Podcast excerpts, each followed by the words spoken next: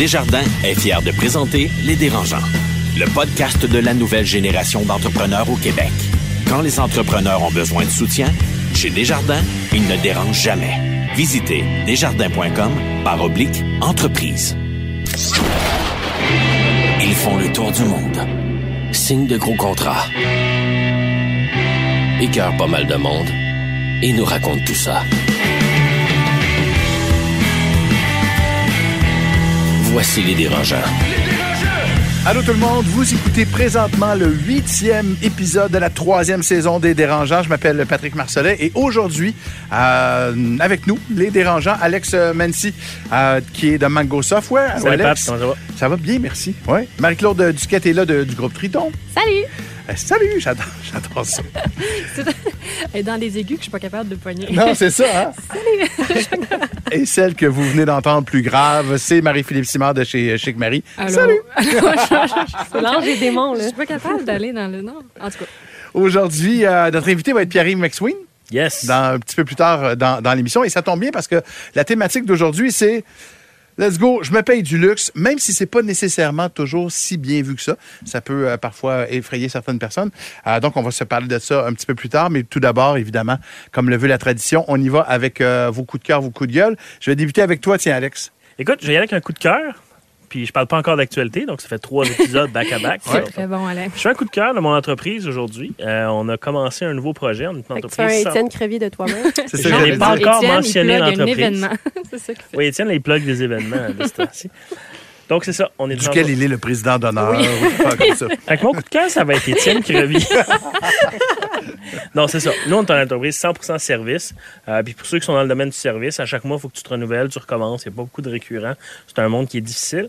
Euh, ça fait quelques mois qu'on travaille sur un produit. On a engagé quelqu'un en commercialisation. On va lancer ça là, prochainement. Donc, euh, on prend un virage. Je suis vraiment excité qu'on prenne finalement la décision de le faire et le saut. Donc, euh, prochainement, je vais vous en parler, là, puis je vais profiter de l'antenne pour abuser et euh, lancer mon produit. Marc-Claude, Euh, j'ai un coup de cœur, dans le fond, deux. Moi, j'ai découvert euh, Audible. Je sais, là, j'ai... Nice! Dans l'ancien Bienvenue en temps. 2020. Mais c'est ça, parce que j'avais besoin de rentabiliser mon temps. Fait que de pouvoir lire, ben, en fond, écouter des livres audio, euh, c'est vraiment incroyable. Puis là, je viens de terminer euh, Build to Sell. Ah, je l'ai lu. Puis pour les entreprises de service, j'ai trouvé des choses super intéressantes. Euh, tu sais, moi-même qui est en train de... Bon, tu sais, vous le savez, je, je parle des fois de mon pivot. Euh, c'est du fine-tuning nécessaire. Puis pour toutes les entreprises, c'est ça qui, euh, qui, que vous démarrez puis que vous êtes dans le service, écoutez ou lisez ce livre-là. Euh, donc, c'est Build to Sell de euh, John Rarillo. Rarelo. Il y a un podcast. euh, Ben, ouais, c'est ce qu'il me disait, ouais. ouais. excuse-moi, Marc-Claude, juste. Ton- ta prononciation est parfaite, mais juste pour être sûr que tout le a l'air monde. Tout le monde a compris. Peux-tu nous dire comment ça s'écrit Rarello? Ça commence avec un R. C'est W-A-R-R-I-L-L-O-W. C'est ça. C'est ça qu'on avait compris. Moi, je- j'ai comme Merci, ça. je- Marie. Merci. Fait que c'est super intéressant. Dans le fond, c'est de. Tu sais, c'est dans l'idée de si tu veux vendre ton entreprise, comment est-ce que tu vas la construire? Euh, puis, il y a des éléments super clés que même si tu veux pas la. la, tu veux pas nécessairement la vendre, pour te la rendre le plus autonome possible, il y a des bons trucs. Puis, euh, si tu arrives justement un jour à devoir la vendre, euh, il y a tout le processus qui est super intéressant. Marie-Philippe, Oui. coup de cœur, coup de gueule. Euh, coup de gueule. Ouais, coup de gueule. Je vais parler, euh, tu sais, je, je m'en prends des fois aux organismes gouvernementaux, puis euh, j'ai reçu beaucoup de commentaires. C'est super le fun parce que les entreprises, les entrepreneurs, ils me disent, hey, moi aussi j'ai vécu ça, puis c'est comme un, un laisser-aller collectif. là. Aujourd'hui, je parle des normes du travail. Ah, Seigneur. Non, mais tu, tu vois, ça, c'est la réaction qu'on a entre entrepreneurs. La semaine passée, je lisais dans le magazine Entrepreneur, as-tu vu, l'accent est extraordinaire, euh, que les poursuites que les entrepreneurs vont avoir le plus dans leur vie, c'est les poursuites pour congédiement injustifié. Fait que ça, ça veut dire qu'un salarié s'est fait mettre dehors, il dit que ça n'a pas de bon sens, il va aux normes du travail au Québec, puis bon, il y a un processus qui s'enclenche. Nous, on a vécu une situation il y a deux ans où on avait engagé un étudiant à l'Université Concordia, un étudiant étranger, puis Concordia payait une partie de son salaire, nous, on payait une partie du salaire. L'étudiant en question était moyen en termes de travail, mais tu sais, quand l'université paye son salaire, tu es un, peu moins regardant sur la qualité du travail. Puis, euh, on l'a engagé pour six mois, jusqu'à la fin décembre. Début décembre, il nous dit j'ai les examens, j'ai trop de temps, je suis pas capable de venir travailler, fait que ça va arrêter là. Dis parfait, il n'y a pas de problème, bonne chance euh, dans tes projets. Quelques semaines plus tard, on reçoit un appel des normes du travail Ah, ouais. parce qu'il veut être payé pour le mois de décembre.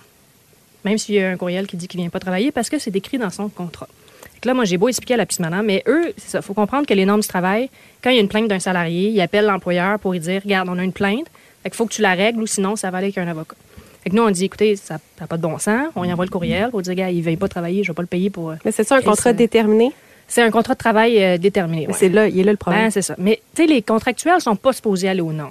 Fait que là aussi, euh, en tout cas, il y avait- il y avait plein de situations euh, touchy avec ça. De toute façon, tu pars coupable avec eux Mais de toute c'est façon. c'est- c'est pour ça que je vais en parler. C'est pas tant de la situation, mais moi, ce qui me fait chier avec ce processus-là, c'est qu'une fois que tu as dit, regarde, moi, je trouve que ça n'a pas de bon sens, puis je vais aller me battre pour ça parce que ça n'a pas de bon sens comme situation, mais là, les normes assignent un avocat au salarié. Fait que lui, il te paye rien.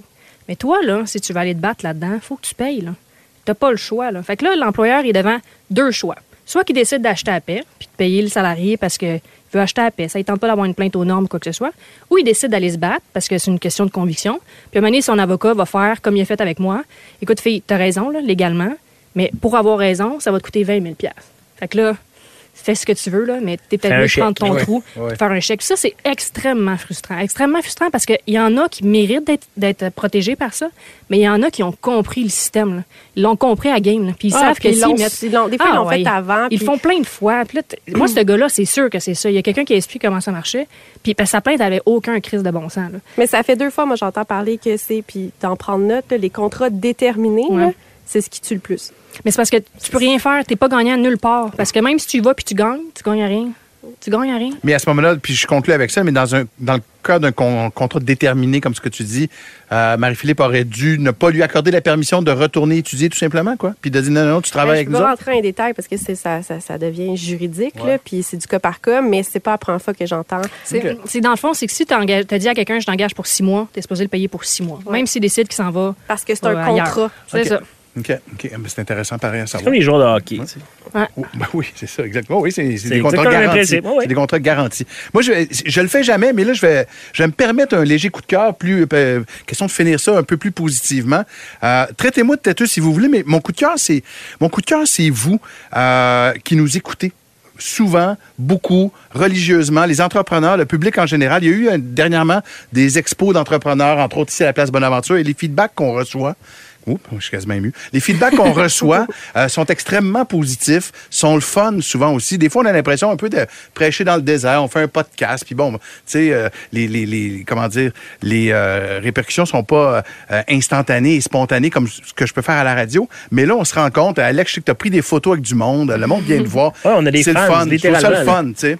Fait que je tenais à vous le dire, je tenais à, à vous remercier aussi d'être là toujours de plus en plus, de manière de plus en plus assidue. Alors voilà, euh, dans quelques instants, notre invité, lui, euh, il est habitué d'avoir réac- des réactions euh, spontanées et d'avoir de nombreuses réactions. C'est Pierre-Yves McSween qui a accepté d'être ici à la table des dérangeants. Le podcast de la nouvelle génération d'entrepreneurs au Québec. Les dérangeants. La vie d'entrepreneur, ça commence avec une grande idée, puis un budget pas mal moins grand. On l'a tous fait. Pas de salaire, squatter le Wi-Fi d'un café, manger du beurre de pinot. Mais quand on a un produit à développer, un site web à créer, ça prend du cash. La bonne nouvelle, Futurpreneur Canada aide les entrepreneurs âgés de 18 à 39 ans partout au pays. C'est le seul organisme national sans but lucratif à offrir des ressources gratuites, du financement pouvant atteindre 60 000 et du mentorat aux nouveaux propriétaires d'entreprise. Pour être connecté à un représentant, contacte info à commercialfuturpreneur.ca. Les dérangeants. L'entrevue de la semaine vous est présentée par Groupe RP. La pénurie de main-d'œuvre vous donne des maux de tête? Visitez la référence en chasse de tête au Québec. Groupe RP.ca. Il est euh, comptable de formation et est devenu au cours des dernières années le conseiller financier chouchou euh, des Québécois, un auteur dont le succès rend jaloux n'importe quel grand romancier québécois. Et il faut le dire, la bête noire des bannières commerciales, Pierre-Yves McSween. Salut. Bienvenue, bienvenue dans le studio des dérangeants. Oui, merci. J'aurais pu, euh, j'aurais pu ajouter, euh, selon certaines personnes même à qui je parle, presque gourou jusqu'à un certain point. As-tu, euh, as-tu ce feeling-là? Je sais que tu peux pas dire oui, là, mais Il hoche la tête là, en ce moment. Écoute, non, ce que je veux dire, c'est. Moi, j'ai écrit un livre pour parler des bonnes pratiques financières. Mais là, après ça, tu commences à en parler, puis les gens te créent un personnage, puis là, des, des- dans le personnage, je veux dire, moi, il faut que je parle de finances. Une sexologue dira pas, dira pas du genre, il faut avoir une vie sexuelle malsaine. Tu comprends? Ouais. Elle te dira pas, hey, dans la vie, là, parfois, il faut être insatisfaite ou insatisfait. Mais non, même chose avec les finances. Je ne dirais pas, hey, dépense tout ton cash, c'est une mauvaise idée. Donc, faut que j'explique les bonnes pratiques. Maintenant, une fois que tu as compris comment faire du cash, puis comment en accumuler, puis tu en as accumulé, tu as le droit de dépenser un peu, là. Le problème, c'est que le monde dépense avant d'accumuler. C'est- C'est juste ça mon problème là, que je dis. Mais là, après ça, le monde extrapole. Je rencontre du monde dans un magasin. Ah ah!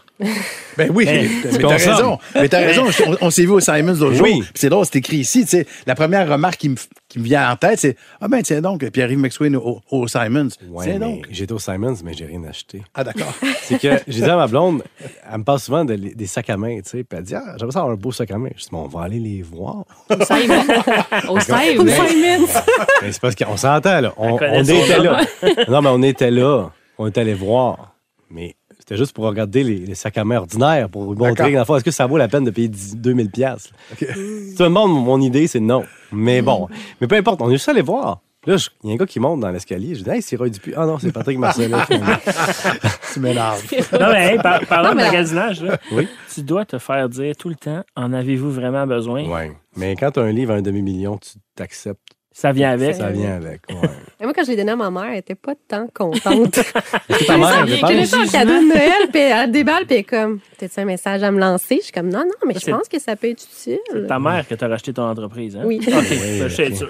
Mais c'est drôle que vous parliez de ça parce que, tu sais, il y, y a des chanteurs, je travaille beaucoup évidemment avec des chanteurs, des artistes, puis tout ça, puis il y a des chanteurs qui deviennent prisonniers de leurs plus gros hits. Ils sont écœurés, ils sont plus capables de C'est comme où aller de Kathleen? Ça pourrait être ça, tu sais, mais tu sais, on pourrait, oui, on pourrait en parler à J'entends Chris- frapper avec. J'entends euh, frapper, on pourrait parler à Chris Martin. Il y en a, il y en a qui sont plus capables de l'entendre, tu sais. Je comprends ton 500 000 puis tout ça, tu sais, mais est-ce qu'à un moment donné, tu te sens presque prisonnier d'une formule? Non, parce qu'il n'y a aucun livre de finances avant qui avait été un succès. Par exemple, je parlais de- au Québec là, d'un livre local. Euh, les éditeurs me disaient tout le temps hey, pas d'attente avec un livre de finances. Un. Deux, les recettes, on les a toutes entendues. Donc, ça prenait un angle. C'est l'angle qui a tout changé. Après ça, c'est un angle baveux. Il n'y a jamais un livre de finances qui est là, dit t'économises pas assez, t'es cave. C'était pas de même. Je l'ai dit, mais c'est taquin. Si tu lis, c'est baveux tout le long, c'est sympathique, mais on n'applique pas tout ça en même temps. C'est un petit peu. Mais non, je suis pas pris là-dedans. Moi, je, je- je l'assume. J'ai porté, écoute, j'ai porté pendant 365 jours le même T-shirt tous les jours. Pas le même. J'en ai fait faire 5. Mais pas... C'est pas comme Mar- Mark Zuckerberg là, qui voulait pas se casser la tête le matin. Là. Ouais, mais moi, c'était beaucoup plus. Je vais faire un statement, je vais le porter le T-shirt. Fait que six mois avant de publier le livre, je portais un T-shirt, puis six mois après, puis une couple de mois après, pendant plus qu'un an, j'ai porté le T-shirt tous les jours. Je m'en foutais. On m'a niaisé avec ça. Je disais, ouais, niaisez-moi comme vous voulez. Je vais vous le montrer que ça peut marcher. Puis comme de fait, on m'avait dit de pas faire un livre noir. On m'avait dit de pas faire un livre qui dit achète pas le livre. C'était comme un écoute pas ça de Jean-Pierre Ferland. Puis on m'avait dit de pas parler d'un livre avant de l'imprimer. Puis j'en ai parlé quand même. Et tout ça, c'est avéré une bonne idée. Ou tu comptes? Exact. Donc, n'écoutez jamais les personnes qui disent on fait pas comme ça dans l'industrie. Ben justement, si tu veux changer ton industrie, fais autrement. Moi, je faisais des recherches pour l'entrevue, là, puis a- j'ai vu qu'il y a plusieurs humoristes, personnalités publiques qui te- qui s'étaient moqués un peu de Ah oui. toi. Puis Il y en a beaucoup qui te traitent de cheap. Ah oui. Mais ça, ça te gosse un moment donné? Ben, sais, dans le fond, un, c'est à cause que les chroniques le matin, Paul Arcand, il niaisait, tu sais, puis moi, j'embarque là-dedans. Tu sais, je- comme si je voyais tout le temps l'envers financier de tout. Donc, j'embarque là, à puissance 110% sans problème. Je m'en fous, là, tu sais. c'est- C'est un, on taquine le, le concept, puis si on te taquine, c'est parce que tu déranges. Mais est-ce que toi, tu te considères cheap? Non, non. Ma plante vous dirait que je suis pas cheap. Non, l'affaire, c'est que j'ai placé mon argent. Mais là, je fais de l'argent. Donc, j'ai jamais dépensé autant d'argent que maintenant. Mais quand j'avais 20 ans, ma première dépense, c'était Montréal. 21 ans, 22, 23, 24, 25, 26, jusqu'à 30 ans, moi, plafond réel tout le temps, le CELI est embarqué, j'ai embarqué dans le CELI. Donc, tu sais, c'est ça. C'était ma priorité. Mais une fois que j'ai atteint mon objectif de placement, je dépense autant que vous autres. La différence, c'est que avant de me payer une bière à 10 piastres, est-ce que je vais être capable de mettre des réels à sonner? La réponse, c'est oui. C'est beau, je vais la payer, la bière à 10 piastres. Puis si on va souper ensemble, tu paieras jamais la facture. Tu comprends? C'est pas, je suis pas cheap jamais. De toute façon, j'ai plus les moyens d'être cheap. J'ai pas le droit. Mais ce- cela étant dit, donc, le principe, c'est quand même donc de pas dépenser ce que tu n'as pas, grosso modo. Mais en gros, c'est de mettre l'investissement en premier, avant la dépense. Euh, là, maintenant que tu as des sous, c'est correct, je Mhm. comprends tout ça. Il reste que tu as des principes à enseigner à tes enfants. Est-ce que eux regrettent jusqu'à un certain point d'avoir Pierre-Yves McSween comme papa? Parce qu'à un moment donné, comme petit cul de 10, 11 ans, quand tu dis, t'as peu, là. Tout le monde a ses incohérences. Et moi, le premier. Mes enfants ont eu tous les Legos que je n'ai pas eus. Donc, tu comprends que mes enfants ont beaucoup de Legos. parce que je trouvais ça instructif. Pas cher, des Lego, en plus. Les Legos, c'est rendu cher. C'est rendu cher. Puis dans mon temps, c'était pas cher. Là, c'est cher. Donc, ce que j'aime, c'est que c'est- c'est c'est- c'est instructif. Mais tu vois, ils ont décroché plus vite que moi. Bon, OK, j'ai comme acheté des Legos pour moi, finalement. Fait que là, t'es fait toi-même. Non, mes enfants, écoute, mes enfants sont gâtés. là. Ils ont chacun leur chambre à Montréal. Déjà en partant, on s'entend dessus. Leurs parents sont séparés, puis ils ont chacun leur chambre dans les deux places. là. Ils sont gâtés pourris. là. Après ça, euh, je sais pas, moi, ils sont pas privés de grand-chose. OK. OK. Quand ils ont envie de manger au restaurant, bon, ils vont. Puis C'est juste que là, il faut pas, faut pas oublier que mes enfants vivent dans une période où leurs parents sont rendus à 40 ans, donc l'apogée des revenus. Mais quand j'avais 20 ans, je vivais pas la même vie. Moi, à l'université, sortir d'un bar, oublie ça, là, j'y allais pas. C'était bien trop cher. Et, et je parle de ça parce que toi, donc, en quelque part, t'en donnes beaucoup à tes enfants, visiblement. Tous tes parents ont eu des gros problèmes financiers. Non, je veux pas revenir trop là-dessus. Je vais t'expliquer pourquoi. En, en somme, si mes parents ont investi en immobilier, ça a plus ou moins marché. Puis quand le journaliste m'a fait son entrevue là-dessus, il a comme insisté là-dessus. Puis ça m'a fait de la peine parce que j'avais dit, écoute, c'est mes parents, c'est une histoire, c'est un passé. Et les pas avec ça 25 ans plus tard, tu comprends? Mais c'est juste que moi, quand je suis arrivé à l'université, j'avais une personne à qui il fallait, sur qui il fallait que je me fie, c'était moi. Avec là, tu arrives dans ton appartement, puis là, faut que ta chambre te coûte moins de 180 dollars par mois all-in. Donc là, moi puis mes deux amis, ce qu'on a fait, c'est que mon ami avait sa chambre, mon ami avait la chambre, puis moi puis l'autre gars, on avait dit correct, on va prendre le 4,5, 5,5. Là. Puis le salon était séparé en deux par un paravent, puis une année sur deux, on va inverser, fait qu'on va coucher chacun. Moi, j'étais dans le salon une, une année et demie, puis mon autre coloc a été dans le salon une année et demie. Il y avait un une espèce de, de, de paravent coulissant avec la demi, tu sais, le, le faux mur là, que tu te fais. Oh, oui. Donc, en somme, pendant trois ans d'université, j'ai la moitié de mes trois ans, les trois premières années, j'ai couché derrière un paravent dans une chambre avec un lit simple. Puis euh, c'était ordinaire, pas de fenêtre. Là, Mais comme, es-tu euh, heureux à ce moment-là? T'as dit-tu tabarnouche? hey, mais ce qui est bon, c'est que t'as pas d'attente. Hey, t'es dans le cadre. T'es dans le parc ouais. extension. Un, t'es tout seul de francophone à l'époque. T'es tout seul de francophone, puis là, la fille de TNT qui cogne chez vous pour faire sa publicité est toute contente de rencontrer des francophones. Elle rentre, puis elle vient prendre un verre d'eau. Et, et après ça, non, mais c'était vous, le gars du recensement t'es rentré aussi pour nous jaser. Il en pas. Il dit, qu'est-ce que vous faites ici? Et, et- et là, on est, je suis sur Burnham, écoute, à côté de Beaumont, à côté du boulevard Lacadie, puis 100 mètres plus loin, t'as des millionnaires. Tu sais, c'est vraiment comme le mur de Berlin de Montréal. Et, c'est ça mes attentes. Imagine-tu quand tu pars de là, là, t'en as plus d'attente. Je veux dire, tu peux Tout est mieux. Tout est mieux. Fait j'ai tout le temps amélioré mon. Imagine, t'en connais-tu beaucoup du monde qui ont passé de Parc Extension à Côte-des-Neiges? Tu sais, quand tu passes à Côte-des-Neiges, tu dis j'ai un upgrade social. Après ça, j'étais allé à Saint-Henri dans le temps que c'était crade, un autre upgrade social. Après ça, j'étais allé à Ville-Marie sur Frontenac, un autre upgrade social. Après ça, je me suis retrouvé dans Hochelaga. Là, j'étais à l'apothéose. J'entendais pas les camions. Et là, après ça, je me suis retrouvé dans la grande société, c'est-à-dire au nord de Sherbrooke. Puis là, je dis, wow, j'ai réussi. Mais quand t'es, chez vous à Valleyfield, puis toute- t'as toute l'abondance de- à en bas de 18 ans d'une maison, puis d'un bord de l'eau, puis, puis que t'arrives après ça à Montréal, tu te dis, aïe, aïe, mes attentes étaient élevées quand j'étais petit, parce que là, là tu, tu rêves à Outremont, Westmount. Au bout de six mois, t'as compris que ça arrivera pas. À moins que tu animes un show à Radio-Canada pendant 25 ans, ça t'arrivera pas. Donc, tu vas rester dans Rosemont, ça va être pas mal ça. On est très bien à Rosemont. Oui. Le fait justement qu'on a, tu sais, quand on est jeune, puis on n'a pas une scène, à quelque part, on devient débrouillard. là. T'as pas le choix. là. C'est un Oh, mais- de survie. Là. Ça dépend à qui, parce que moi, j'ai enseigné à l'université pas mal. Puis je vais te dire une chose, quand t'as enseigné à HEC, t'as tout dans ta classe. T'as du monde qui arrive d'un autre pays, qui avec pas une scène, puis que là, il s'arrange. T'as des enfants communs, puis t'en as qui sont déjà établis. Fait que, Tu sais, le kid débarque de Brébeuf, son père a été élevé sur Maplewood, le grand-père était là, puis lui il était là, puis il te parle déjà d'investir 100 000 dans des actifs immobiliers pendant qu'il est aux études. Tu sais qu'il part pas même place que toi. Tu sais- Ah. Tu sais que tu- il va être plus riche que toi en sortant de l'école, puis pour toujours. Et c'est ça, l'argent, quand on est dans le jeune, c'est tellement exponentiel. Donc moi, je, je remercie le Pierre-Yves plus jeune d'avoir été prudent. Mais toi, tes enfants, là, sans dire que tu les mettrais dans la marde, tu les laisserais-tu? Débrouillez-vous. Mes enfants, je m'arrange. Mon but à moi, c'est qu'ils partent à plus 10. tu sais. Si nous autres, on part à zéro, mettons que tu es la première génération à faire du gros capital, tu veux que tes enfants partent à plus un pour qu'ils donnent à l'autre, puis à l'autre, puis à l'autre, mais peut-être la terre n'existera plus. Je sais pas, mais en somme, moi, j'ai- j'aimerais ça qu'ils traînent pas chez nous trop longtemps. Tu sais, si tes enfants veulent se partir en affaires plus tard, parce que Ouais. ceux qui nous écoutent, c'est des gens qui, qui se partent en affaires ou qui Mhm. sont en affaires, euh, puis ils n'ont pas nécessairement le capital nécessaire Ouais. pour pouvoir partir un projet. Qu'est-ce que tu conseillerais à ce moment? Est-ce qu'il y a un, bon moment pour s'endetter? L'endettement, c'est positif. Quand tu es jeune, au pire, tu fais faillite. Et C'est épouvantable que je dise ça, mais il y, il y a rien. Tu sais, quand tu es entrepreneur, mettons aujourd'hui, je risque toute ma fortune. Je capote. Mais quand j'ai 20 ans, je risque mon 5000 que j'ai. Au pire, tu te refais. Plus tu vieillis, moins tu peux te refaire et plus tu es comme, je veux pas perdre mes acquis. Mais euh, non, moi, je les encourager. C'est juste que je vais leur dire une chose, là, je sais pas, vous êtes là-dedans, là. Mais je, je dirais, ouvre pas un autre hostie de café. Tu sais, je veux dire, il y en a tu comprends-tu? non, mais tu sais, excusez-moi d'avoir sacré, mais tu peux pas. Tu vois, va pas, va pas, tu sais, ce que j'ai compris en étant auditeur. En fait, ma carrière de comptable, dans le bureau comptable, qui était la meilleure chose, c'est que j'étais auditeur. Donc, vérificateur à l'époque, on appelait. J'ai vu toutes les business d'en arrière. Et ce que ça m'a fait réaliser dans la jeune vingtaine, c'est, ah, OK, plus la business est cool, moins elle est payante. Et plus ta job est cool, moins elle est payante. Donc, faut que tu fasses la job que personne ne veut faire dans une business pas sexy. Et j'ai compris finalement qu'être VP d'une banque canadienne, c'était cool. Tu fais une grosse paye, c'est pas sexy, mais c'est drette. Ouais. T'es, t'es- t'es- t'es VP chez le Canadien, c'est pas la même game. Le monde tripe sur le produit, mais la vie de comptable en arrière n'est pas si excitante que ça. Fait que le B2B, moi, c'est ça qui m'a excité le plus de dire Hey, arrêtez de penser au café quatrième génération, au sixième vague. Pensez donc à. Moi, j'avais une étudiante, son père, il, il s'occupait, il faisait des pièces d'ascenseur, tu sais. Elle faisait du cheval aussi, là, l'étudiante, tu sais. Donc, son père a une PME de, de, de patente d'ascenseur, mais elle fait du cheval. Moi, j'ai jamais fait ça, du cheval. C'était trop cher, juste l'entretenir. Donc, tu sais, oui, je vais l'encourager. Puis je vais avoir les moyens. C'est pas pire, je pourrais lui donner une 10-15 000 pour commencer, là, tu sais.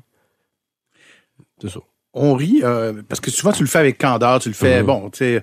euh, euh, il reste que, je suppose que t'es- t'es- je disais tout à l'heure, tu es un peu le, le cauchemar des, des, des bannières puis tout ça. Est-ce que tu as déjà reçu euh, beaucoup de hate mail, par exemple, je sais pas, de planificateurs financiers, de tes pairs, euh, de grandes entreprises? Les planificateurs financiers sont contents. Dans le fond, je, je fais la promotion de l'épargne. Donc, les autres. Des grandes entreprises, mettons. Euh, grandes entreprises, je dirais, j'ai-tu déjà eu de la. la- J'ai plus, en fait, ceux qui m'en veulent le plus. C'est le monde qui lise, mettons, ou ils écoutent l'émission, peu importe, puis ils disent Ah, lui, il fait directement où ça fait mal. Ceux-là, ils maïssent, puis là, là ils m'a- ils s'attaquent à moi. On sait bien, toi. Ben, c'est ça, si tu meurs d'un cancer à 40 ans, ouais, mais si je meurs pas. Moi, chaque fois, je leur réponds ça. Puis quand quelqu'un m'insulte, me niaise, dit ça. En tout cas, je vais pas avoir ta vie, je préfère la mienne. Bon, moi, ton capital financier, on va en parler. Non, à chaque fois, je fais une petite joke avec ça, mais je ramène tout le temps à ça. Hein. Tu sais, c'est des mécanismes. J'explique le mécanisme avec humour. C'est tout. Puis si tu m'aimes pas pour ça, personne n'en veut à Ricardo. Personne va dire Ricardo, ton pâté chinois, là, moi, je le fais pas de même. Puis t'as pas d'allure, puis t'es un cave. Personne va dire ça. Parce que ça attaque pas quelque chose de fondamental. Mais l'argent, ça touche tout le monde. Il y a des injustices. Fait ceux qui sont injustement traités capotent, ceux qui ont mal joué capotent, puis ceux qui sont favorisés aiment pas qu'on leur dise. Donc, tu peux te faire des ennemis sur tous les plans. Je suppose que ton rapport à l'argent a changé à un moment donné, au fil, euh, au fil du succès et au fil Euh, des dernières années. Mon rapport à la fiscalité. C'est-à-dire? ça fait mal.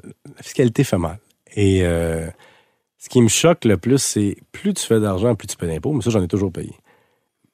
Mais plus quand tu vois la fraude fiscale à côté, tu te dis, Colin, hein, là, moi, je viens, mon prochain dollar. Là, quelqu'un t'appelle, il dit, tu ferais-tu tel contrat? OK, quand tu me donnes 400 pièces, parfait.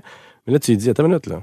Hey, telle personne, il le fait pour 300. Oui, mais telle personne, c'est son salaire de base. Donc, le 300 est tout pour lui. Moi, c'est, je vais payer 53,31% d'impôts sur le 400 pièces. Fait que là, je vais aller travailler pour moins de 200 dollars. Puis tu me demandes ma fin de semaine. ça change mon rapport à l'effort supplémentaire. Maintenant, je suis, je refuse. Je suis passé du côté où on peut refuser des choses. Puis ça, c'est excitant. Dire non. Tu as les moyens de dire non. Puis sais-tu quoi? Ça te fait faire encore plus d'argent parce que là, les gens, ce qu'ils veulent vraiment t'avoir, ils vont payer. Ouais. Ça, j'adore ça. Quand tu as le pouvoir de dire non, c'est presque excitant. C'est presque sexuel.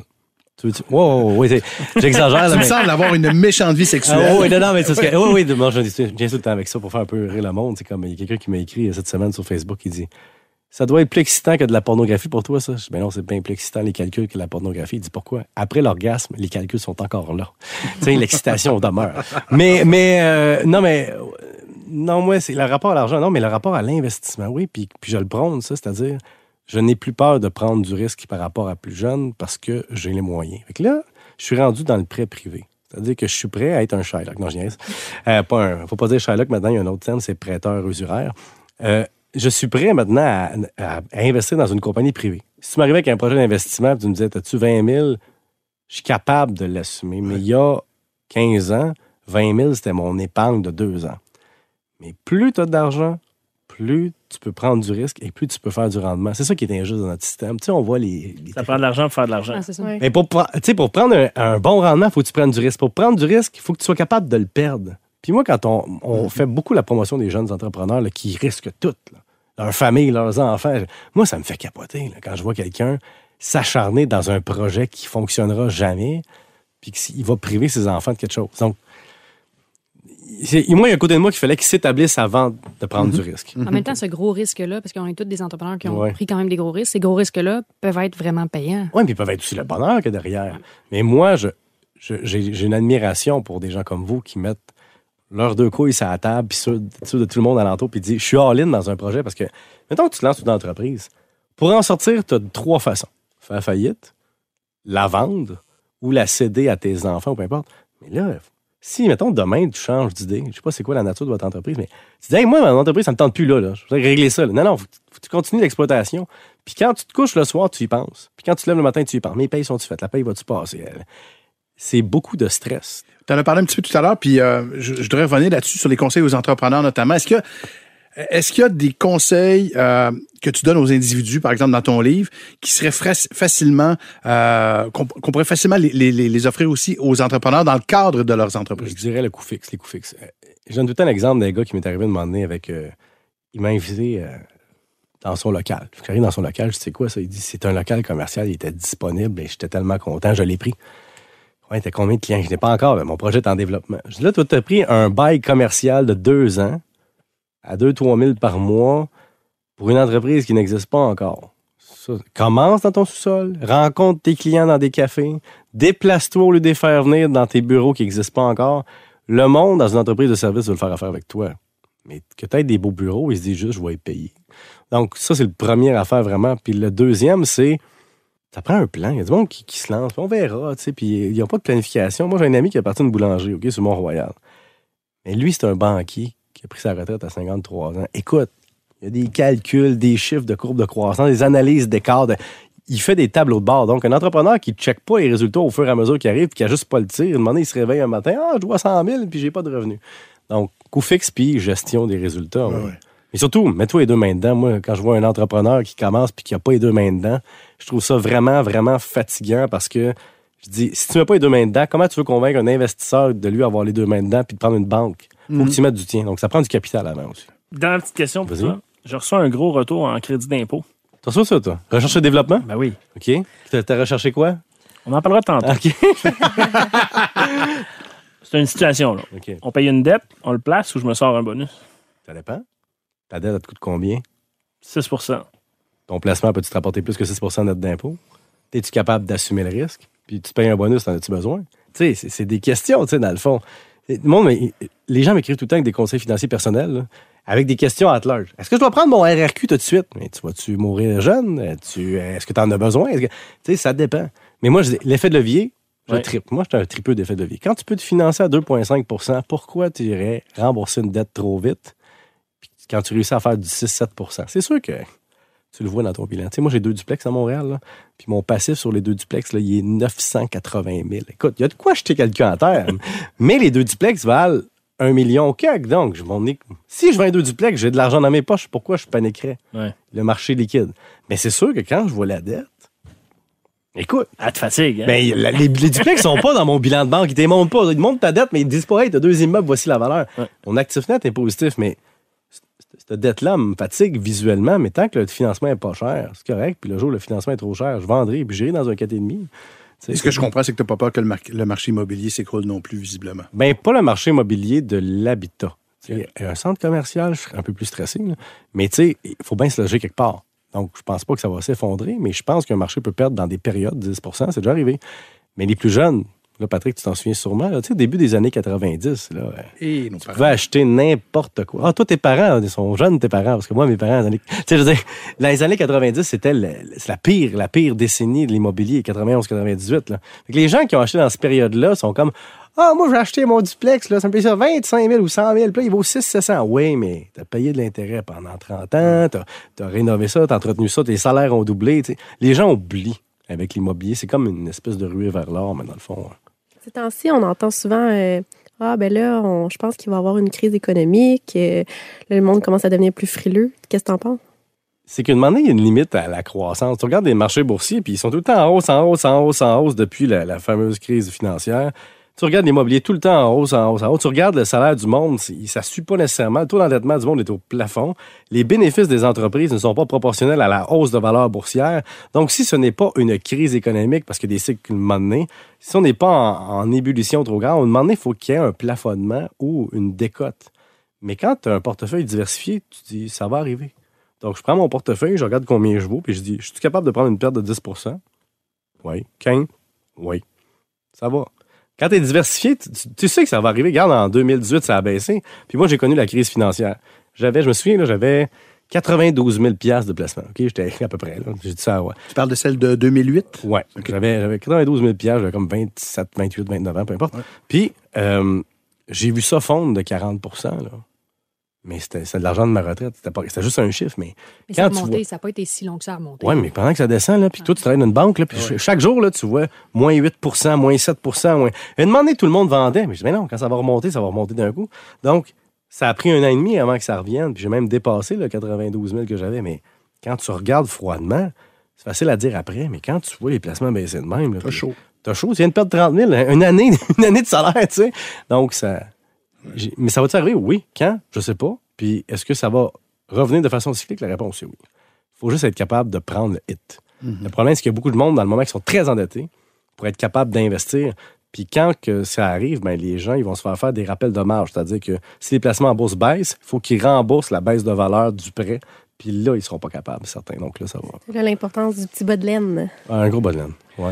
Tu dois trouver qu'on est sous-éduqué, économiquement parlant, en général, les Québécois. Tu sais, je pense qu'on a des enfants, tout, toi puis moi, là, tu sais. euh, euh, Oui, puis non. juste les enfants, là, mais. Oui, puis non, parce que si tu regardes la proportion de sur quoi la société axe le plus dans les médias ou partout, ça n'a jamais été l'argent avant. Fait que là, on commence au Québec. là. Mais avant, c'était vraiment comme la culture, euh, la littérature, euh, même mon école secondaire. J'ai jamais eu de cours de cash. J'avais vie économique. C'était donné par le prof de géo qui voulait pas donner le cours, qui était pas assez, qui était encore trop précaire pour avoir le cours. Fait que là, tu avais le vieux livre de vie économique d'il y a 25 ans. Puis là, on va faire un budget. Puis là, ma prof, elle mélangeait le mot fluctuer puis augmenter. Elle dit, à cause d'elle, j'ai pensé longtemps que fluctuer, ça voulait dire augmenter. Ah, il est en fluctue. Il fluctue. Encore chanceux, nous autres, on a fait de la soupe. Ben, ben, j'ai fait la somme, moi aussi, en économie. J'ai fait des boxeurs. en économie Oui, familiale. mais ça, c'est secondaire 1, 2. Moi, je te parle de secondaire 5. Cinq, ouais.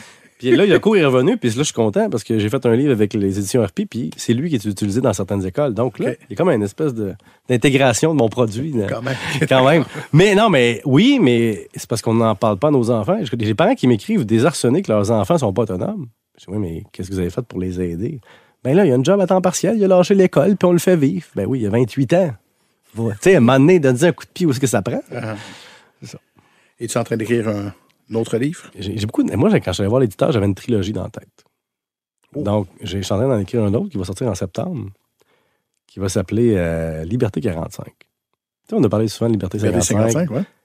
Moi, je- moi, je veux qu'on parle de la liberté à 45 ans, mais pas la retraite, la liberté, le pouvoir de dire non.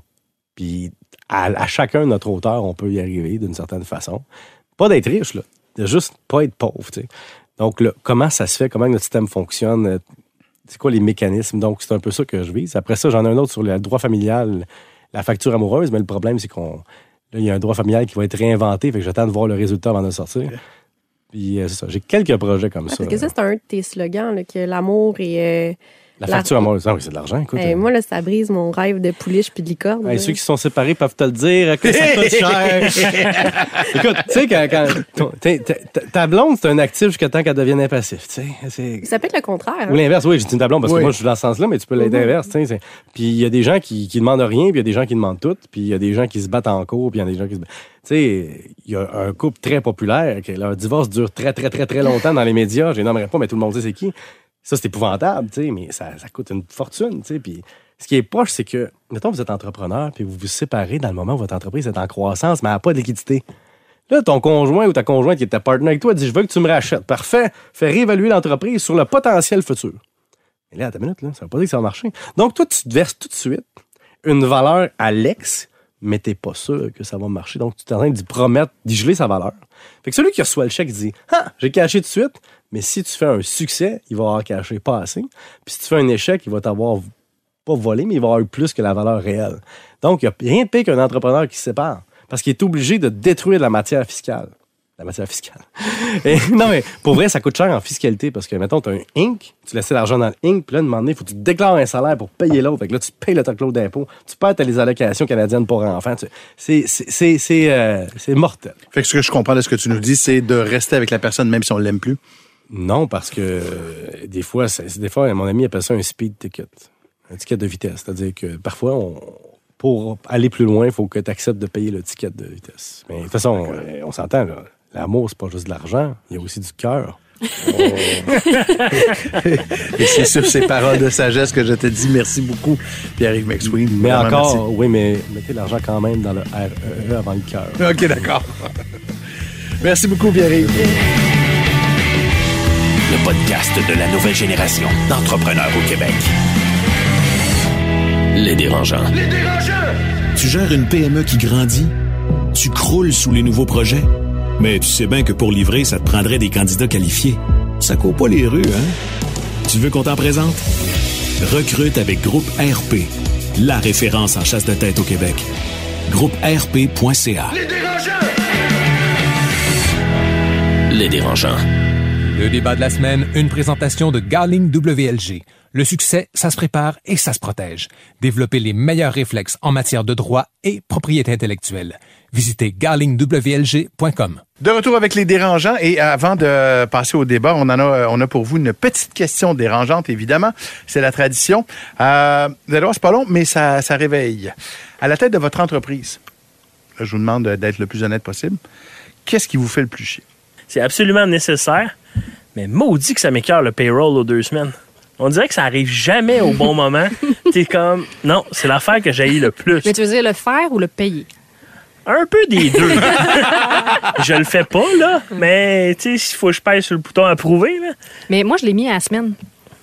Puis j'aime beaucoup ça. OK. C'est moins fatigant que deux fois par mois. Parce que c'est des plus petits montants? Parce- Ouais. OK. Parce que sinon, il faut que tu accumules deux fois par mois. C'est, Ouais. je trouve ça plus facile. OK. Petit truc. Et toi, Marc-Claude? Euh, mais j'ai envie de dire avec en ce moment, ce qui me fait le plus chier, c'est vraiment les, il y a des clients qui s'essayent. Tu sais, qu'ils te gossent sur une virgule puis qui te payent pas. Là. Ah, tu sais, tu sais que tu as rendu à la job, puis euh, ça, ça, ça, ça m'atteint, ça m'affecte, ça Quand, met en. quand la facture rentre, ils sont, sont plus satisfaits. Ouais, tout d'un coup, ils viennent de se réveiller, puis ils sont comme, ben, tu sais, c'était pas ce que j'avais en tête. Puis je suis comme, man, je peux pas deviner, là. Fait que, ouais, c'est c'est ce qui me Puis comment tu le plus. réagis à ça à ce moment-là? Toi, es-tu, es-tu Je- facilement négociable ou Euh, je si... suis rendue de plus en plus intransigeante. Ouais. Avant, je l'étais beaucoup. J'étais trop fine, trop longtemps. Puis euh, maintenant, je sais la valeur du travail que je donne. Euh, non.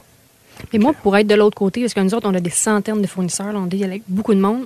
Puis moi, ce que j'aime pas, c'est avoir une facture que j'avais aucune idée d'où est-ce que ça en allait. Fait que ce que je fais maintenant, là, pour pas être justement de l'autre bord de toi, c'est que je demande aux, aux fournisseurs, tu sais, t'es au courant un peu de où est-ce que ça s'en va les dépenses. Fait que comme ça, je suis jamais surpris, puis je suis correct. Puis si j'ai un gars, là, c'est assez, on arrête, c'est assez. C'est moi qui prends la décision, it. Marie-Philippe, le sujet. Ouais.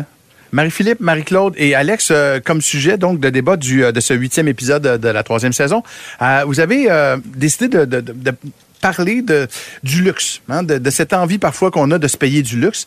Euh, J'ai envie de vous demander dans un premier temps pourquoi est-ce que vous vouliez mettre ça de l'avant? Est-ce que c'est parce que vous sentez que c'est euh, comme patron, comme boss, que c'est plus ou moins bien vu euh, des employés ou si Ben écoute, je pense que c'est quelque chose qui est un peu, je le mentionne dans plusieurs épisodes.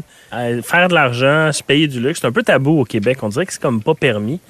Donc, je pense qu'on voulait en parler pour voir c'est quoi les différentes perspectives. J'ai regardé là, un peu la préparation des filles, puis on a clairement des, des visions différentes. Il y en a qui sont plus dans l'animalier, d'autres dans les voitures. Fait que euh, je pense que c'est un peu pour ça qu'on on va en parler. Non, mais c'est important parce que on parle beaucoup des entrepreneurs qui commencent, puis on n'a pas. Il y a personne qui a une Christie puis tu sais, quand tu commences, là, t'as pas d'argent, là. T'as pas d'argent, puis t'essayes, des fois, t'as des chèques NSF le matin, puis tu manges du beurre de peanut. Moi, je connais toutes les sortes de beurre de peanut disponibles à l'épicerie, puis les soupes ramen, tu sais. Puis un moment donné, t'arrives à un point où t'es plus en mode survie. Là, ça devient comme correct. Puis là, plus ça va, plus là, tu deviens à l'aise financièrement. Puis on dirait que la vie se, se dévoile devant toi. tu sais, tu peux comme te payer des choses niaiseuses que tu pouvais pas avant. Fait que je pense que c'est un peu, euh, un peu dans ce sens-là qu'on voulait en parler. Ben, j'ai une question pour vous, justement. Tu viens de le dire, lorsque vous commencez de- comme entrepreneur, vous n'avez pas une Christie de scène. Euh, par contre, c'est pas nécessairement bien vu, je suppose, d'avoir l'air d'une fille ou d'un gars qui n'a pas une Christie de scène. Est-ce que le luxe, c'est peut-être pas important de se le payer au tout début, même quand on n'a pas une Christie de scène?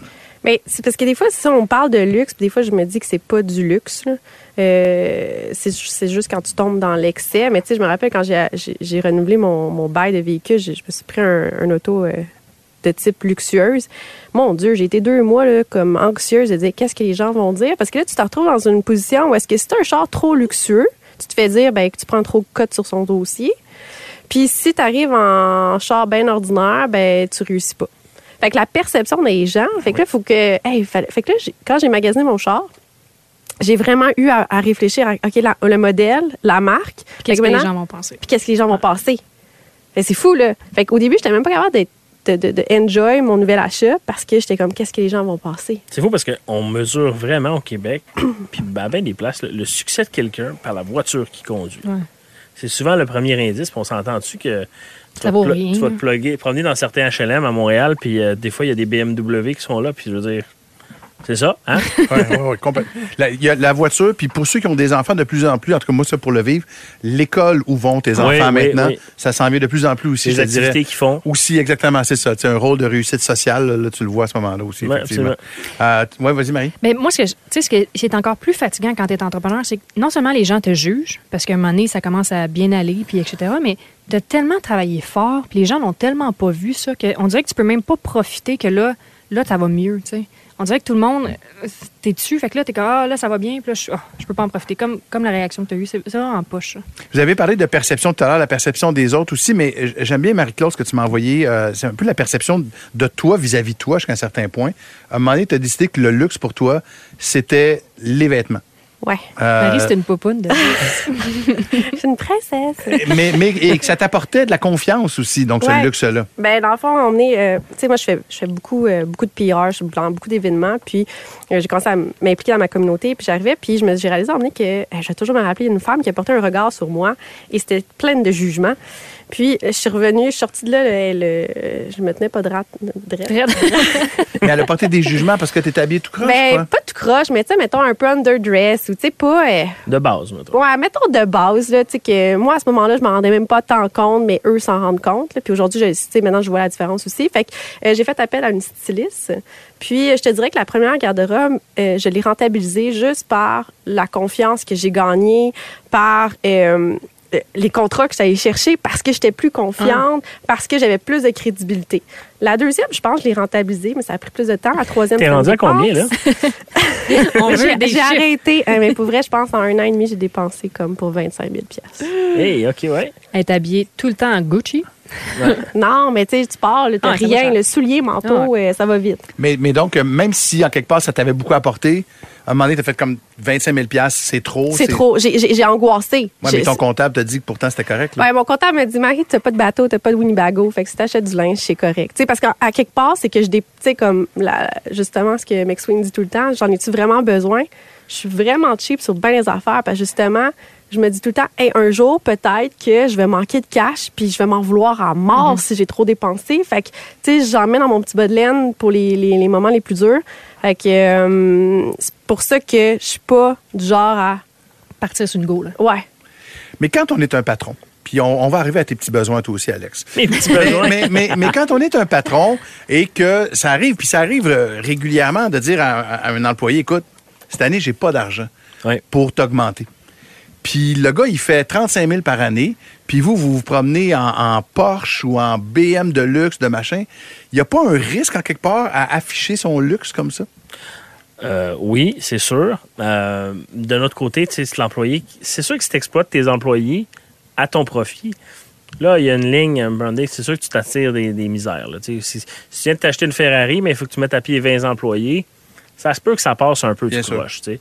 Euh, mais je pense qu'il y a une notion aussi de. Ouais, OK, là, je m'achète un char de luxe, mais moi, là, j'ai été trois ans, je me versais pas de salaire pour pouvoir te payer le tien. Tu sais, ça, c'est souvent la, la version que les gens comprennent pas. là. En tout cas, on la connaît pas, cette, cette version-là. On le sait pas, du moins. Exactement. tu sais. Où les gens, ils disent, euh, on sait bien, ils se promènent en Porsche, euh, ils- au prix qu'ils chargent, je peux bien se payer un gros char. Mais t'as-tu besoin de te justifier, toi, ou tu fais juste le faire puis tu t'en fous? Moi, j'ai un peu une attitude de je le fais puis je m'en crisse. Ouais. Euh, puis ceux qui sont pas contents, ben, ils seront pas contents parce que tu. Il va tout le temps avoir du monde pas content. Je veux dire, tu sais, le monde chiale sur les dépenses de Guy la Liberté, mais combien de monde il a fait vivre avec le Cirque du Soleil? Combien de rayonnements on a eu? tu sais? Ouais. je pense qu'il va tout le temps avoir des gens qui vont chialer. Quand on a commencé le podcast, vous vous rappelez, les filles? là? Ah, il n'y a pas de filles. Ah, il n'y a pas de- de- d'ethnie. ah, il y, a- il y a tout le temps du monde pas content, peu importe. Fait que ça, moi, selon moi, je m'en fous. là. Je, je dépense ce que j'ai à dépenser, puis it. Parce que de toute façon, quand ça va pas bien aller, ces gens-là, on va me leur mettre d'en face de toute façon pour que j'ai trop dépensé. Fait que toi, Alex, tes, tes, tes luxes, c'est, ça passe par quoi? Mais écoute, étant plus jeune, j'ai j'ai eu beaucoup de voitures très chères. Puis j'aurais peut-être pas dû. je serais, je serais pas mal plus riche aujourd'hui. T'es un gars de char, toi? Oui, oui, Ah ouais, oui. Je savais pas ça. J'ai déjà eu trois en même temps, puis tu sais, ça pourrait payer.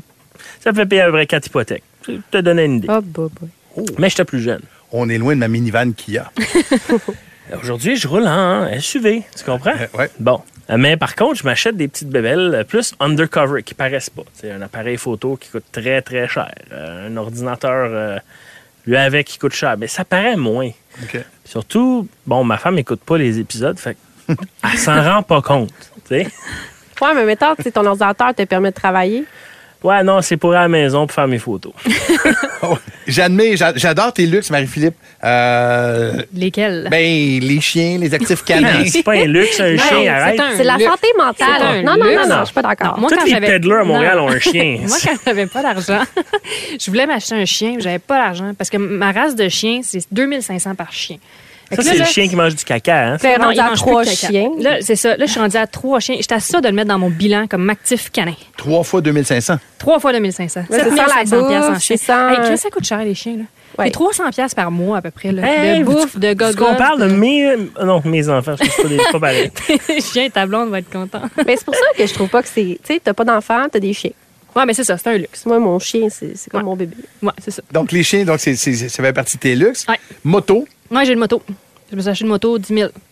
Tum, tum, tum. Je vais essayer de ne pas mourir dessus. Mais euh, Jamais de remords, t'es correct, c'est important pour toi. de- si- C'est une soupape en quelque part, une. euh, Tu sais, des fois, quand on filme Une dans vie, là, ben c'est ça mon point, c'est ça. Parce que moi, ces bébés-là, je m'endette pas pour. là. non, c'est ça. Non, moi, je l'ai payé cash. Ouais, c'est ça. que, non, je, me suis pas endettée, mais moi, j'ai de la misère de faire ces achats-là. Pour être honnête, là, c'est comme. OK, en ce moment, à l'épicerie, mes cartes de crédit sont toutes déloadées. J'ai plein d'argent sur mes cartes de crédit, mais à chaque fois que je vais payer avec ma carte de crédit, je suis stressée que ce soit écrit carte déclinée. Ah non, mais je fais pareil. Parce que c'est tellement Je check sur l'app s'il y a de la place tout le temps. Il y en a moi- toujours. Moi, je Mais sais qu'il y en a. J'ai une carte, j'ai 30 000 piastres dessus. Mais à chaque fois, j'ai comme un syndrome post-traumatique. que Il y en a tellement eu que c'était décliné que là, je, je stresse. Fait que quand je fais des achats, je suis comme pas bien. Là. Et de ce temps-ci, j'en fais pas. Là. Je fais rien. Je pense que ça fait un an que j'ai rien fait d'achat parce que je suis comme, c'est ça, je suis en syndrome post-traumatique. Je veux pas. Je veux pas. J'ai des, des petites réponses prêtes? Ah, j'ai oublié de faire le virement. Ah, beaucoup d'achats hein, de ce temps-ci. Ouais. Je m'en sers pour le des business. affaires de même que les premières années, c'est l'enfer. Les gens réalisent pas. Là. C'est ça que je trouve plate, c'est qu'après ça, quand tu sors de ça, puis là, tu veux, crime, profiter de la vie, aller voyager ou faire des affaires. Là, tu te fais, tu sais, tu te le fais dire. Mais crime, il était pas là, là, quand t'en avais pas au début, là. Tu te l'as déjà fait dire, donc? Ben, non, moi, non. Je me le suis pas fait dire, mais on le ressent. Tu sais, on, on le ressent. Moi, j'ai un véhicule qui, qui flash un peu, puis c'est ça, on le ressent. Tu sais, les gens veulent savoir combien je paye mes gens d'entrepôt. Tu sais, ils vont poser des questions Ouais, comme ouais. ça. Mes gens d'entrepôt sont très bien payés, c'est 18 Mais, tu sais, c'est ça, ils vont poser la question. OK, OK. Je, mais je, pose, je, je pense euh, de, de- de vos actifs matériels, de vos petits luxes comme tels, à, à- à- à la gestion d'entreprise, euh, toujours sous la notion du luxe en quelque part. Est-ce que, est-ce que, à un moment donné, quitte à peut-être surpayer une coche euh, pour vous assurer d'avoir les meilleurs employés, c'est un luxe que... Est-ce que c'est un luxe? dans Ah, un? Moi, je pense Ah, que c'est un pas- investissement. C'est pas du luxe, là, parce Non? que sinon, un mauvais employé va te coûter plus cher, au final. Ouais, mais ça, tu l'apprends. Il faut que tu Ouais, le fasses une ça. couple de fois pour l'apprendre. Ouais, ça. l'apprends ça. Fait que là, on vous le dit, là, un pas bon, c'est un pas bon, ça reste pas bon, c'est pas bon. Ça Hein? coûte. Ah, c'est je te dis, c'est. ah, on peut pas voir, là, mais c'est comme. Ouais, c'est de l'argent Ouais. qui sort. de l'argent qui sort. Mais, tu sais, c'est quand même. un- moi, je vois ça comme un luxe. Parce qu'au début, on dira ce qu'on veut, on n'a pas d'argent. À moins que Ouais. ta famille t'en ait donné ou t'aide du financement, t'en as pas d'argent. Fait que quand tu commences à pouvoir te payer, là, vraiment des bons employés, oui, c'est un investissement, mais c'est un luxe. là. C'est ça fait fun. là. Tu sais, c'est cool. T'es pas obligé de te payer euh, des employés qui, qui c'est ça, qui valent ce qu'ils valent. là. OK, OK, OK. Le, le meilleur des moins bons, mettons. Ouais, genre. Mais tu sais, moi, je viens du domaine des technologies. Oui. Là, on a un gros problème, c'est que tu as des Google, des Facebook, euh, des Gsoft qui font des bureaux extraordinaires avec un skate park, des restaurants, des traiteurs, des consoles de jeux vidéo. les gens s'attendent à ça maintenant. Tu sais, et C'est sûr qu'ils s'attendent à ça à une plus petite échelle, vu la grandeur de l'entreprise.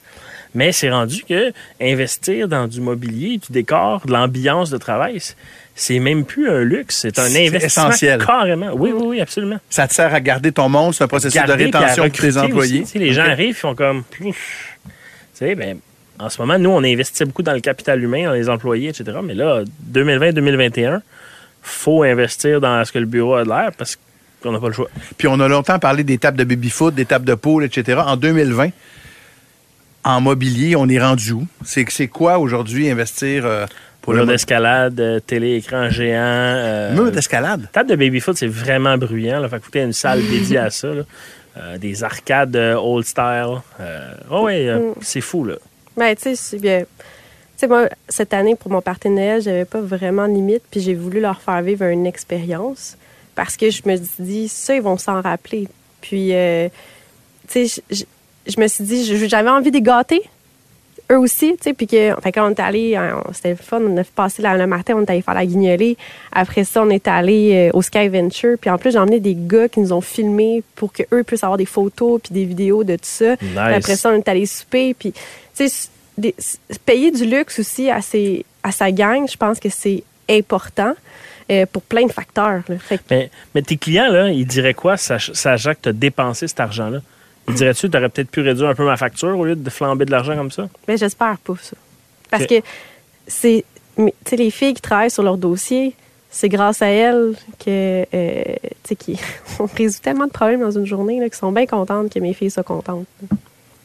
On parle beaucoup, euh, quand on a parlé tout à l'heure de la consommation de vos luxes, tout ça, particulièrement, euh, évidemment, avec les, les voitures, les vêtements, les griffes et tout ça, on a beaucoup parlé de ce que ça pouvait engendrer comme jalousie. Mais est-ce qu'en quelque part, ça peut pas aussi engendrer euh, une certaine confiance de la part de vos employés? C'est-à-dire que, tabarouette, euh, on, on est, en, on est en de bonnes mains, ça va, ça, ça va bien. C'est quelque Moi, chose que... Je pense que oui. Toi, Oui, hein? ouais. Ben, c'est sûr que la perception. euh, moi, j'étais avocate avant. Puis c'est sûr que quand tu t'envoies sur un client qui fait 100 millions par année, tu peux pas arriver en Hyundai 94. Fait que, tu sais, faut, faut, tout est dans l'apparence aussi. Là. Fait que, il a- je pense qu'il y a une limite. tu sais. euh, on parlait de Mar- Martin-Luc Archambault l'année passée. Il y a eu. euh, puis moi, j'avais des employés qui travaillaient pour lui. Puis il y avait beaucoup d'employés qui étaient frustrés parce qu'il y avait des salaires bas. Puis lui, on le voyait qui était en hélicoptère puis en jet. Fait que je pense qu'il y a, il y a une ligne tu sais, qui est très mince. Mhm. À pas, faut, faut- comme Alex disait, faut pas exagérer, mais il faut quand même que, oui, ça a l'air de, de bien fonctionner. Là. OK. Mais, mais moi, je pense que ça inspire la confiance aussi au niveau des employés. là. Tu t'achètes pas une voiture de luxe, ton entreprise est en train de crasher et tu n'arrives pas à faire le payroll. Selon moi. Je pense qu'il faut que tu sois conséquent. Moi, mes employés, sont, ils voient les chiffres à chaque mois. Fait qu'ils sont très à jour de ce qu'est-ce qui se passe dans la business. Moi, je suis très open book. Euh, puis je pense qu'il faut aussi que après ça, tes dépenses à l'interne soient conséquents. De, si tu dis que j'ai pas d'argent pour réinjecter ou j'ai de l'argent pour réinjecter, c'est ça, faut qu'il faut qu'il y ait un lien, là, faut qu'il y ait une corrélation. les gens sont pas câbles. Non, en effet. Êtes-vous prêts pour C'est quoi le problème, les amis? Yes! Ça s'en vient tout de suite après ceci. Le podcast de la nouvelle génération d'entrepreneurs au Québec. Les dérangeants. C'est quoi le problème? Une présentation de Desjardins Entreprises, fière d'encourager la coopération entre entrepreneurs partout au Québec. La question du public euh, aujourd'hui nous vient de Mathieu Lessard, euh, qui est le président de Buster Fetcher, qui est un service qui permet d'obtenir un remboursement pour les retards dans la livraison de vos colis. Euh, Marie-Claude, est-ce que tu peux nous lire ça? En gros, Mathieu nous dit De nos jours, les clients communiquent avec les entreprises par toutes sortes de canaux téléphone, courriel, messenger et même les textos. Connaissez-vous un logiciel ou un app qui permettrait de répondre aux textos envoyés à notre numéro d'entreprise, comme on peut le faire avec un logiciel de chat ou encore Outlook? Je me retourne vers ma gauche, Alex euh, de Mango Software. Yes. Alors, Mathieu, euh, premièrement, si tu veux me contacter par la suite pour que je te donne plus d'informations, ça va me faire plaisir. Je te donne une réponse courte. Euh, un numéro d'entreprise ou une ligne terrestre ou une ligne cellulaire, exemple Bell, etc., ça se fait pas. Tu dois absolument acheter un numéro qui est dédié pour ça. Puis à ce moment-là, tu peux programmer avec des services l'interaction. Comme ils font un peu à la radio, quand tu envoies un message texte puis tu te réponds, c'est des numéros de téléphone qui sont dédiés à ça. Mais ceux qui sont vendus, le grand public, malheureusement, ça se fait pas. Euh, la compagnie Twilio, euh, Twilio.com, vendent ce genre de numéro-là. Ça coûte à peu près un dollar par numéro et il y a des 514 euh, disponibles. Et donc, Mathieu, évidemment, comme il vient de le dire, tu peux toujours euh, donner Oui. un petit coup de fil à Alex du côté de chez Mango Software. Ça va me faire plaisir de répondre à tes questions. Merci beaucoup, Alex, pour euh, cette réponse. C'est quoi le problème? Une présentation de Desjardins Entreprises, T'aimerais demander conseil aux dérangeants?